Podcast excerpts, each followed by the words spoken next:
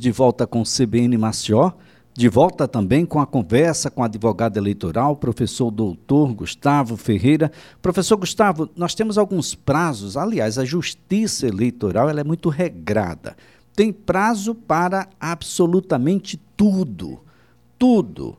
Tem um prazo que finda agora, nesse final de semana, início de fim de semana aí, que é aquela janela que eu costumo dizer que, na verdade, é um portão bem largo e que os políticos podem sair de determinado partido e para outro, e para outro, e para outro, e para mais um outro, sem necessariamente sofrer penalizações. Eu estou falando correto, professor?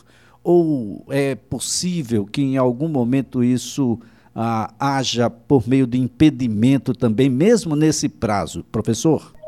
Bom, vamos lá, Elis. Voltando, né? Falar da, desse ano animado de eleições.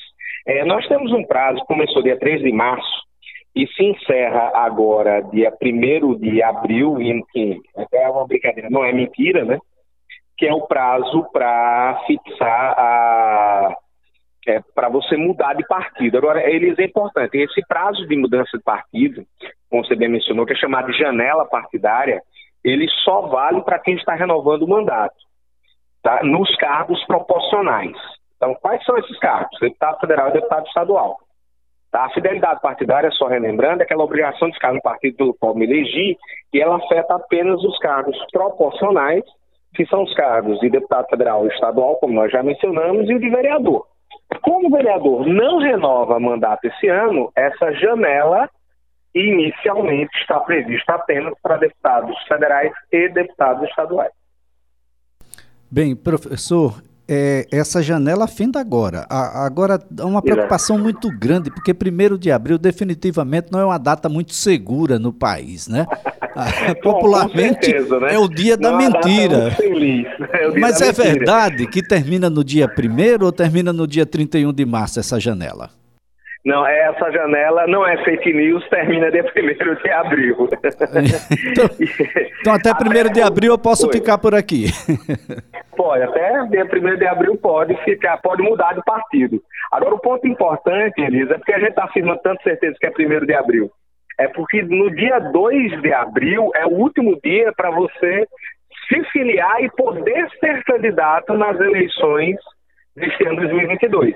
Veja só, eu posso me filiar ao partido depois do dia 2 de abril? Claro que posso, sem nenhum problema, mas não poderei ser candidato nas eleições de 2022. Filiação com fins de se tornar candidato é até o dia 2 de abril. E essas janelas são nos 30 dias anteriores ao prazo final, ou seja, os 30 dias anteriores ao dia 2 de abril este ano.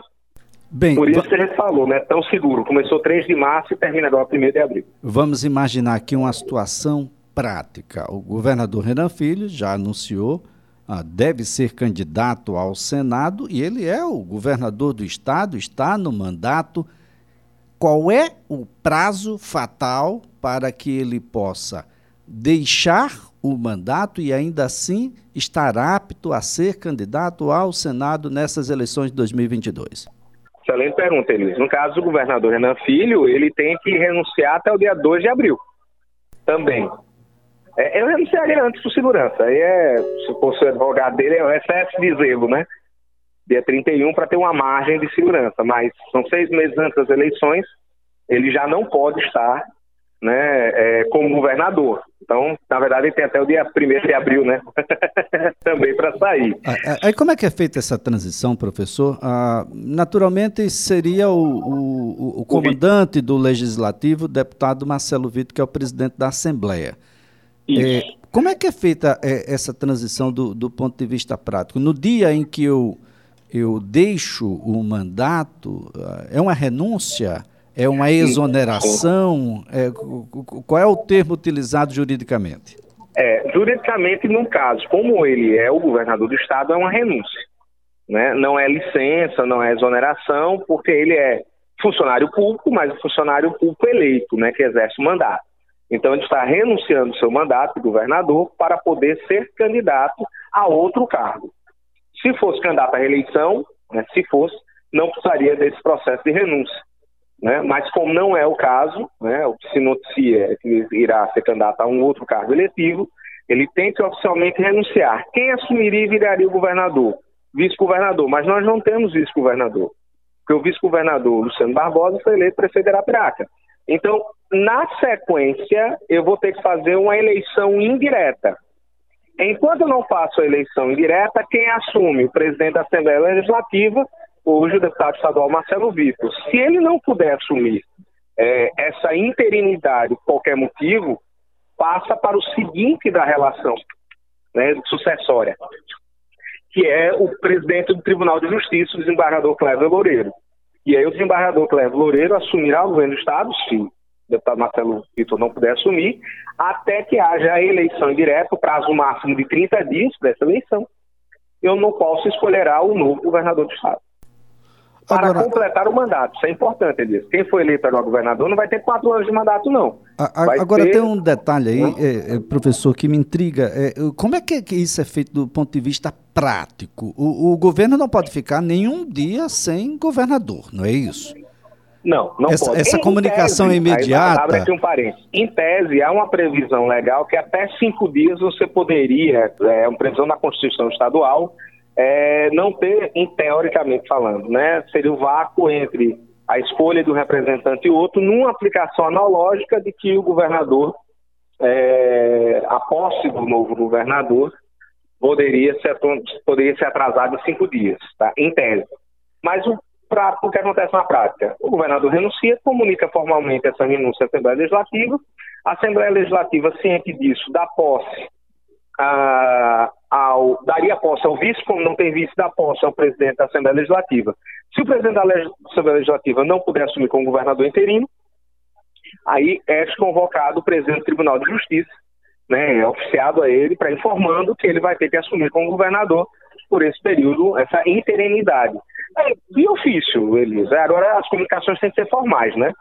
Tem, a gente sempre orienta Perfeito. que casos como esse haja um ofício, um, um requerimento formando, olha, renunciei tal dia, até para ficar devidamente registrado. E, e com o, o, devido recebimento, né, o comprovante Sim. de que for enviado e recebido. E recebido, e, exatamente. Importante exatamente. destacar. Mas independentemente de ser o presidente do Legislativo ou o do Judiciário, eles também serão interinos. Terão prazo Sim. para a escolha de alguém que vai concluir o mandato durante esse ano do governador Renan Filho.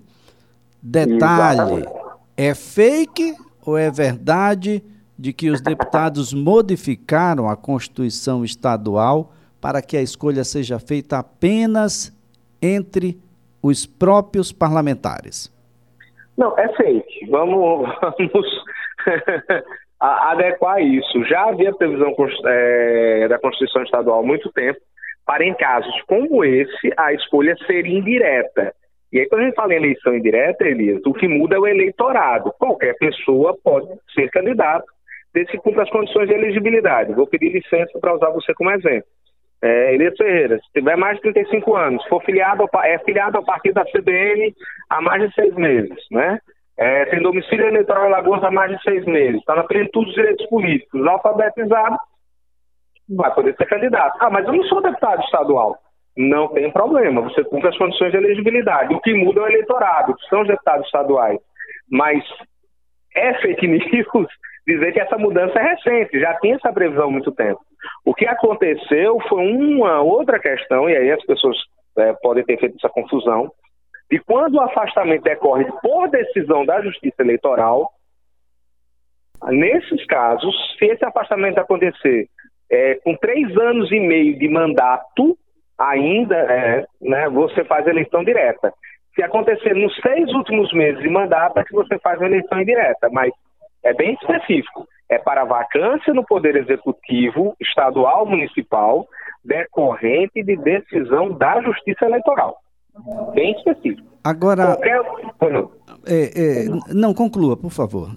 Não, qualquer outra causa de afastamento, renúncia, morte, afastamento por decisão da Justiça é, Estadual, da Justiça Federal, qualquer que seja outro motivo que surja essa vacância, é, aí sim eu aplico as constituições, a Constituição Federal ou a regra da Constituição Estadual ou lei orgânica municipal se for prefeito.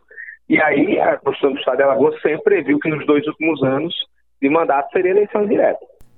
Agora, professor Gustavo Ferreira, a, bom, a, a, gente chega ao ponto de, na segunda-feira, para a gente ser bem, bem, bem rigoroso, todo mundo que quer se candidatar já estará num partido em definitivo para essas eleições. Sim. sim. Certo? Pelo menos em tese, né? Bom, em tese, em tese, em tese. É, bom, nessas condições, alguns ocupam funções ou participam de determinadas atividades que são públicas, como o caso ah, os profissionais da comunicação ou profissionais que têm quadros em meios de comunicação. Esses profissionais, na segunda-feira, já devem estar afastados dessas atividades e desses blogs, a, ah, é, comentaristas, a previsão enfim. de afastamento, excelente pergunta, Elisa. A previsão de afastamento é, como os, são profissionais, normalmente não são funções públicas, são funções privadas, eles têm uma margem um pouquinho maior, tá? É, mas também não é tão maior para não interferir no processo eleitoral. Então, esse primeiro semestre, se você é, tiver um espaço em rádio e TV, tá? É, você pode ficar até o dia 30 de junho. A partir do 1 de julho não pode. Tá? Agora, é, para, por exemplo, blog, jornal, não há uma regra, em princípio, expressa, porque eu estou tratando de espaços privados e ambientes privados. Há uma regra para rádio e TV porque é um, spa, um espaço é, controlado, é cedido pelo poder público. As emissoras de rádio, as emissoras de TV são concessões do poder público, por isso tem uma proibição, uma limitação. Né? O que a gente sugere, e aí é título de sugestão, até para evitar dor de cabeça para um veículo escrito, seja um blog, é, seja um jornal, ou mesmo veículo visual na internet, né? vamos imaginar um, um, canal no YouTube, é que se tiver algum candidato, dá uma superida nas atividades seguindo essa mesma orientação. Permanece o primeiro semestre, a partir do dia 1 de julho, certas atividades, para que não surja nenhuma alegação de desvio ou de abuso dos meios de comunicação social. Bem, eu já tenho um partido na segunda-feira, já não estou mais em absolutamente nada, ou estando até o dia 1 de julho. Eu já posso pedir voto a partir de segunda-feira, professor? Pode, pedir voto não. Não?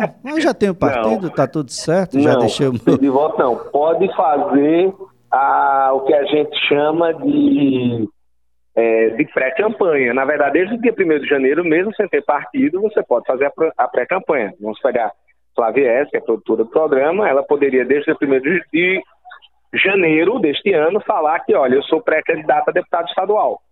Eu tenho propostas, eu quero discutir ideias.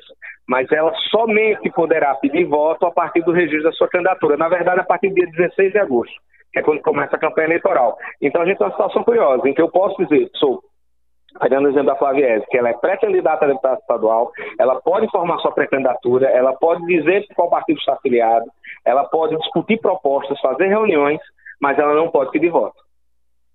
É, pedir de voto ela só vai poder fazer a partir do dia 16 de agosto.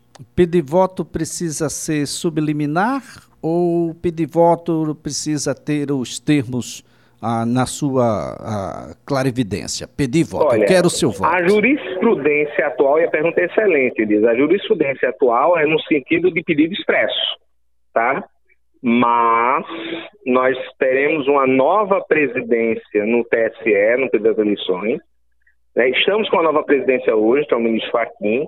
O presidente das eleições é o ministro Alexandre Moraes, e são dois ministros que há muito tempo tem batido nessa questão do pedido expresso de voto. Tá? Então, vamos lá. Hoje é pedido expresso, mas a gente já observa no TSE uma movimentação para também coibir o pedido implícito.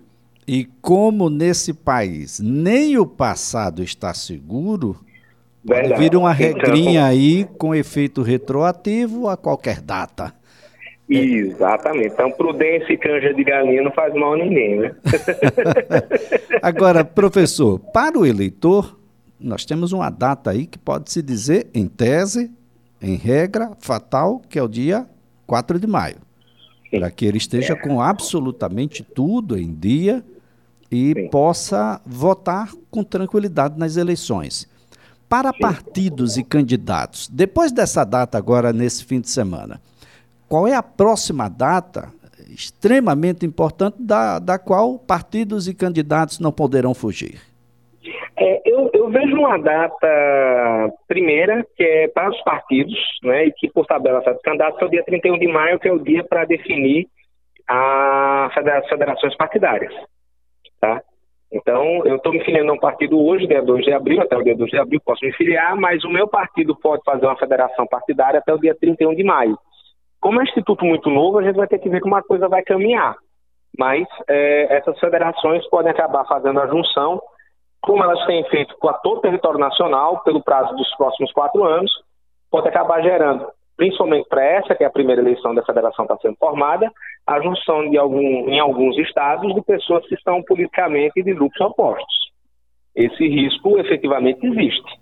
Né? Nós já temos uma federação do PSDB de cidadania bem adiantada, mas há outras federações em discussão. Então não será surpresa se pelo menos mais duas ou três surgirem é, além dessa PSDB Cidadania, até o dia 31 de maio, fazendo uma recomposição em alguns estados. Ah, bem, quando é que a gente vai poder dizer eu sou candidato e o meu número é X? Dia 16 de agosto. 16 de agosto. 16 de agosto. Porque o, o último dia de registro é dia 15, a campanha eleitoral formalmente começa no dia seguinte, dia 16. Eu até brinco. E fico esperando. Quando virar o relógio, né? Acabou o dia 15, começou o dia 16, já pode um, vote em mim.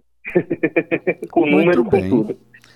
Muito bem. Professor Gustavo Ferreira, mais uma vez a nossa gratidão pelas informações. Uma excelente terça-feira para o senhor. Elias, eu que agradeço e aproveito a oportunidade para agradecer em nome do SESMAC, você ser o nosso palestrante no evento vai ter dia 2 de abril sobre fake news né, tema que a gente acaba sempre discutindo aqui no direito eleitoral. Importante, vamos... Zacato, Soleano faço agradecimento. Vamos antecipar essa data aí, aqui na CBN, viu? Conversar com o professor Marcos Zerar, para que a gente antecipe e converse um pouco sobre fake news. Gente, é algo extremamente relevante, necessário e urgente. Isso. Ah, e não só no eleitoral, né? Não, para a vida, né? Para a vida como toda. Vida, Infelizmente ou felizmente vamos discutir. Muito obrigado, professor. Eu que agradeço. Forte abraço. Um abraço.